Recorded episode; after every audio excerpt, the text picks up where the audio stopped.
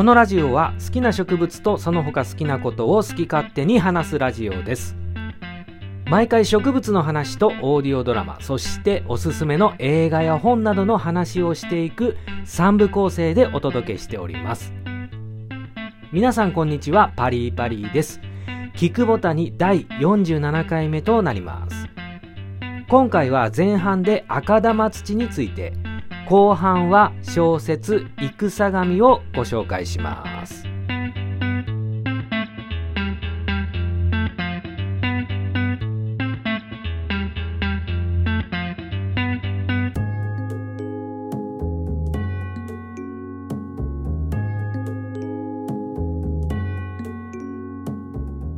は前半です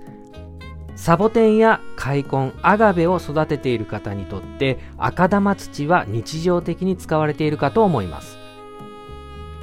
市販のブレンド用土を使用されている方もいらっしゃるかとは思いますが、株数が増えてくるとコスパが悪くて、赤玉土や鹿沼土、日向土を自分で混ぜ合わせて使っているという方も多く、多肉の育成本やネットで用土を調べてみると必ずと言っていいほど出てくるのが赤玉土です。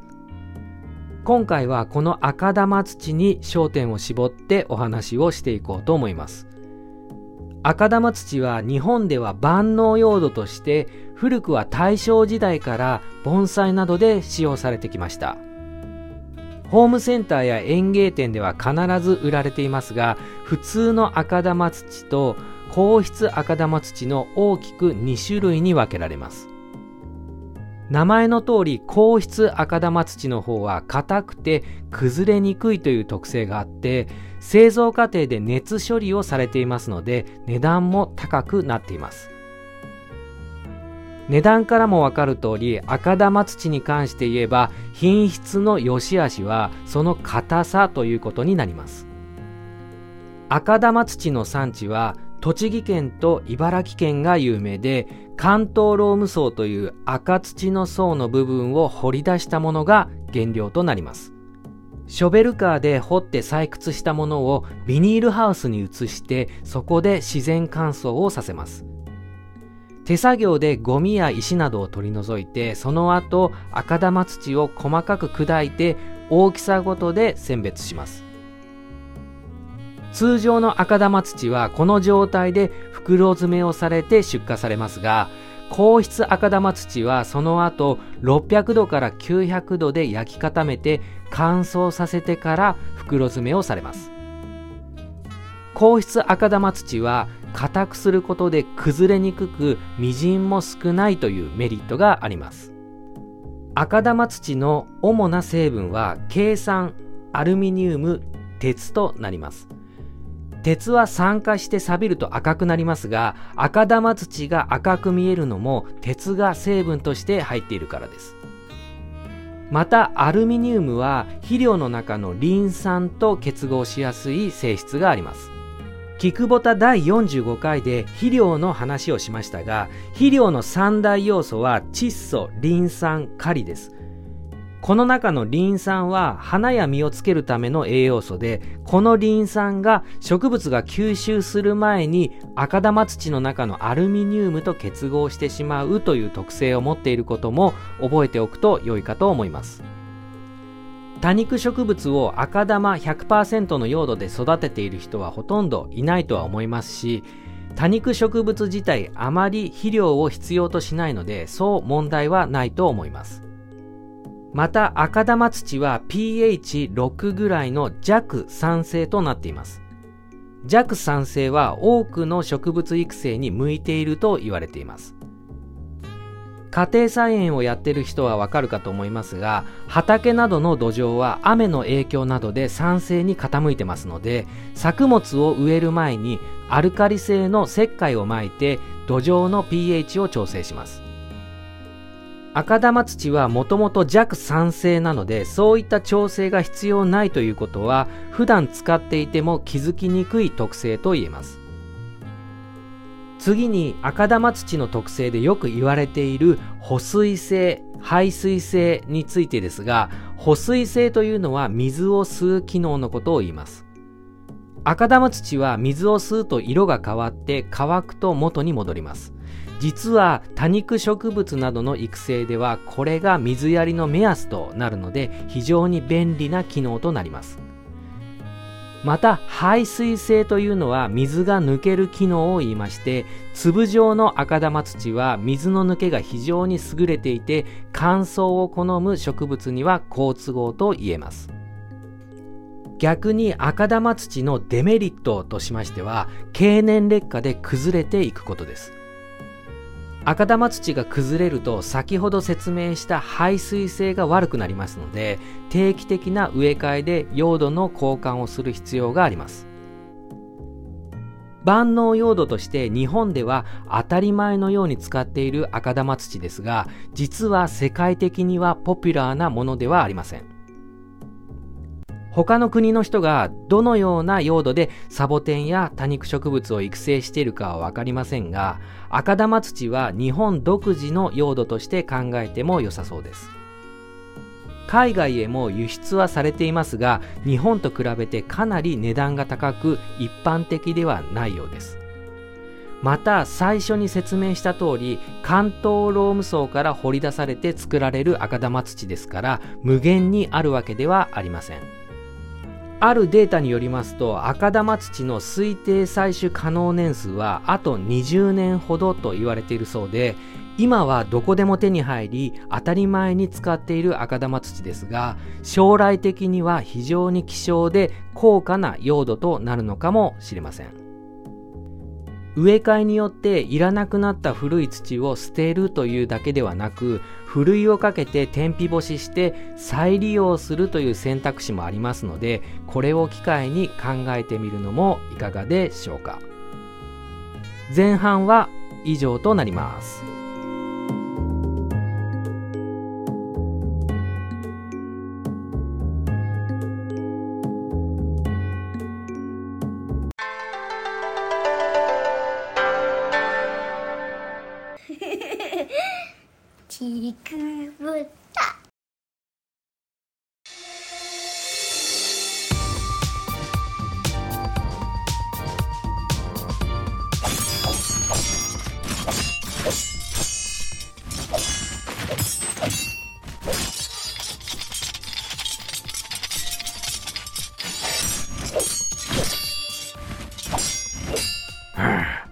よし、ここまで。弟子よ、よくぞここまで腕を上げたな。もう私でも剣術ではお前にはかなうまい。お前をこのパリダチ流免許改伝としたい。は弟子よ、パリダチ流には一子相伝の奥義がある。最後にこの奥義を今からお前に伝授することとする。覚悟は良いな。はパリダチ流最終奥義。名をダイナという。ダイナでございますか？そう、ダイナ。風を見て光を聞く。見えるものを見ず、見えないものを見る。死んだ万象と一体となり、すべての敵を倒す一撃必殺。パリダチ流の最終究極奥義。故に一子相伝。し、師匠、一つ聞いてもよろしいでしょうか？うん。申してみよう。は、師匠は今まで奥義ダイナを使用したことはございましたでしょうか？うんない私も先代から奥義を継承して40年この技を実践で用いたことは一度とてないしかし500年の歴史を持つパリダチ流初代の創始者雲国祭が編み出したとされ一子相伝で受け継がれる究極奥義ダイナお前も使うことはなくても次の代につなげてほしいと思うておる。はしかとかしこまりました。うん。では、奥義の伝授を始める。奥義ダイナは、ライ、イ、アー、ライ、ダイマナの5つの型からなる。この型を連続することで、無限への扉が開くと言われておる。す、すごい。よいか行くぞ。まずは一の型来。頭の天から声を出し、腰から下は力を抜き、両の腕を左右に広げる。こうじゃ。二の型いい。来よりも音を下げ、右足を素早く半歩出し、大自然からパワーを体に溜め込む。こうじゃ。いい。三の型ああ。一歩ずつ後ろに下がり、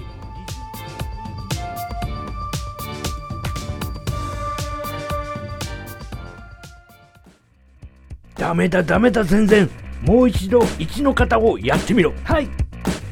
ライ違うライ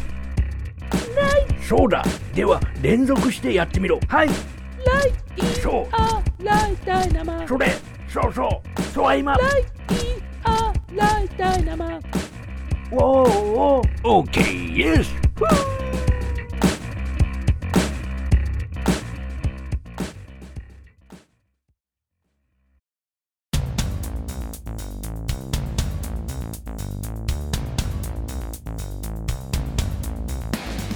では後半です。今回は小説「戦神」をご紹介していきます。今村翔吾によって書かれた時代小説となっております。2024年1月現在1冊目の「天」と2冊目の「地」が発売されている状態で今後出る3冊目の「仁」で完結の予定となっております。なので今回は私も結末を知らない状態でのご紹介ということになります。舞台は明治11年。全国にある怪文書が出回ります。部に優れたる者金10万円を得る機会を与える。10万円というのは当時の警察官の初任給が4円。年収が48円とすると実に2000年以上分の大金となります。この文章を見た292人が指定された5月5日深夜0時。京都の天龍寺に集まります。参加者が集まったところで大金を得るためのルールが説明されます。参加者には1人1枚木札が渡されます。この木札が1枚1点。これからおのおのここ京都から東京を目指しその間に必ず7箇所のチェックポイントを通ること。7箇所のチェックポイントではそれぞれ2点3点5点10点15点20点30点がなければ通過はできない。木札を外したり誰かにこのことを漏らしたりしたら失格。東京到着までの期限は1ヶ月。そうこれは京都東京間を舞台にした木札の奪い合いデスゲーム。参加者の間でどよめきが上がります。参加者の動機はそれぞれですがその中に病気の妻と子供を助けるために参加した佐賀修二郎がいました。始まりの合図とともに切り合いを始める参加者たち。修二郎は混乱の中ここには場違いな少女が参加しているのを目にします。周りは猛者だらけ。木札を狙われ殺されそうになっている少女双葉を修二郎は間一髪助けます。少女双葉もまた家族を助けるために参加した一人でした。自分の命すら危ないデスゲームで修二郎は双葉を守りながら東京を目指すこととなります。あーだこーだで果たして修二郎たちは生き残って東京までたどり着き大金を手に入れることはできるのか。そしてこの謎のゲームの黒幕とは。というのが序盤のあらすじとなります。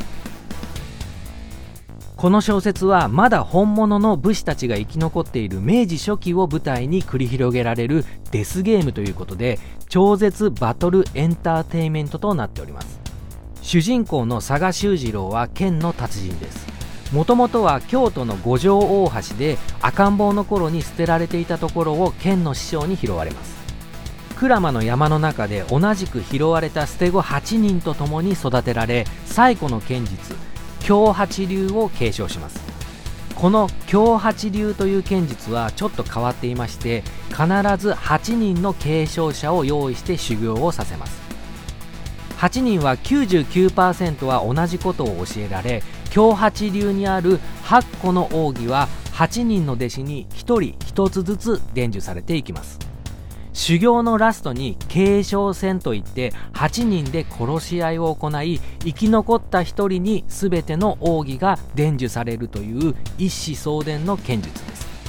修次郎は継承戦の前日兄弟と殺し合うことに耐えられず1人山を降りて逃げたという過去があります。修次郎が継承された京八流奥義は特殊なステップで踊るように敵を殺す武曲という奥義でこれを使って戦います。少女双葉も病気の家族のためにこのデスゲームに参加しますが戦闘能力はほぼゼロです。弱い者から狙われるというこの状況では足手まといではありますが鋭い意見を言うなど意外にも物語を進める推進力の役割をしています。この小説「戦神」は現在モーニングで漫画も連載中でして漫画の単行本が現在3巻まで出ています。この3巻までがちょうど小説の1冊目「10」までの内容となっていますが小説とは若干違うところもありますのでこちらもおすすめです。漫画のおまけとして原作者の今村翔吾が登場人物たちの設定や豆知識を書いているのですがそこには双葉と修次郎はキャラクターとして多くの共通点を持たせたと言っています。名前も修次郎の次郎は2番目という意味。双葉は2枚の葉っぱということで名前にも2という共通点がありますしゲームに参加した理由も病気の家族のためと同じです。双葉と修次郎は2人で1つのキャラクターとして読むこともできるかもしれません。2人の道中には次から次へと強敵が出てきます。手裏剣や鎖鎌などを使う忍びアイヌ人の弓の天才殺しを楽しむ人斬り3尺を超える太刀を使いこなす達人仕込み杖で超人的な強さを見せる老人毒物を使う医者手斧と銃で戦うイギリス人などどれもが癖が強すぎるキャラクターばかりです。さらにこのゲームでは実は修次郎の兄弟たちも参加していて過去に継承戦から逃げた修次郎を狙ってきます。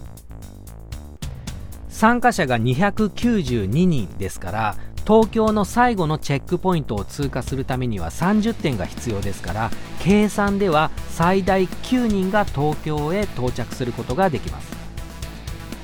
東京では第2ステージとして残った9人でのさらなる展開が示唆されています。そして物語の中盤このデスゲームを主催した黒幕が判明すると日本政府までを巻き込んだ事態へと発展していきます。まだ小説完結編の3冊目が発売されていませんので私も結末を知らずに話していますが非常に楽しみで発売日に買おうと首を長くしている状態です。原作者の今村翔吾さんは直木賞をはじめ数々の文学賞を取っていまして文章構成キャラクター造形心理描写など間違いなくうまい作家さんです。なぜ話が完結していない小説を今回ご紹介したかと言いますと抜群に面白いからそれだけです。後半は以上となります。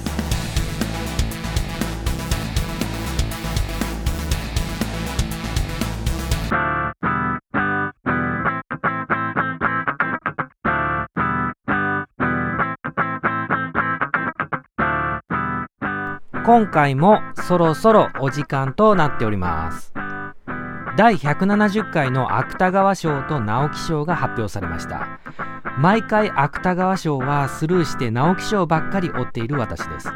今回の直木賞は牧目学さんの8月の御所グラウンドと川崎明子さんの共食いが受賞しました。私の予想としては村木蘭さんのマイマイつぶろかななんて思ってたんですけど見事に予想は外れました。去年が極楽征夷大将軍と小引町の仇討ちと時代小説が続いていたので避けられてしまったのかもしれません。今回受賞した川崎明子さんの「共食い」という作品もすごい小説でしたがちょっと純文学寄りに思えて多分違うかななんて勝手に思っていましたがそうきましたかっていう感じです。この共食いという小説は熊と戦うマタギの話でしてこのマタギの男自体も人間社会から隔絶した世界に生きていて人間の生物としての本能食欲や性欲や死生観がむき出しに書かれていてなかなか救いのない話でした。もう一人の受賞者、牧目学さんは、鴨川ホルモンとか、鹿男青によし、プリンセス豊臣などの作家さんで、直木賞候補には何度かなっているんですが、逃すというのを繰り返している印象でした。日常に入り込んでくる非日常という世界観を書くのが上手い作家さんで、私も大好きなんですが、今回はノーマークでした。直木賞を取った8月の御所グラウンド、まだ読んでないので、今日本屋さんに行って買ってこようと思います。ということで、この番組では皆様のメッセージを募集しております。過去回の感想や質問、聞いたよの一言でも構いません。Twitter 改め X でパリーパリー松原宛てにリプか DM にてお待ちしております。励みになりますのでよろしくお願いします。番組内でメッセージを読ませていただいた方で希望者にはオリジナルノベルティ「キクボタロットカード」を1枚差し上げます。全22種類ありますのでどの絵柄かはランダムとなります。ただし送り先は日本国内に限らせていただきます。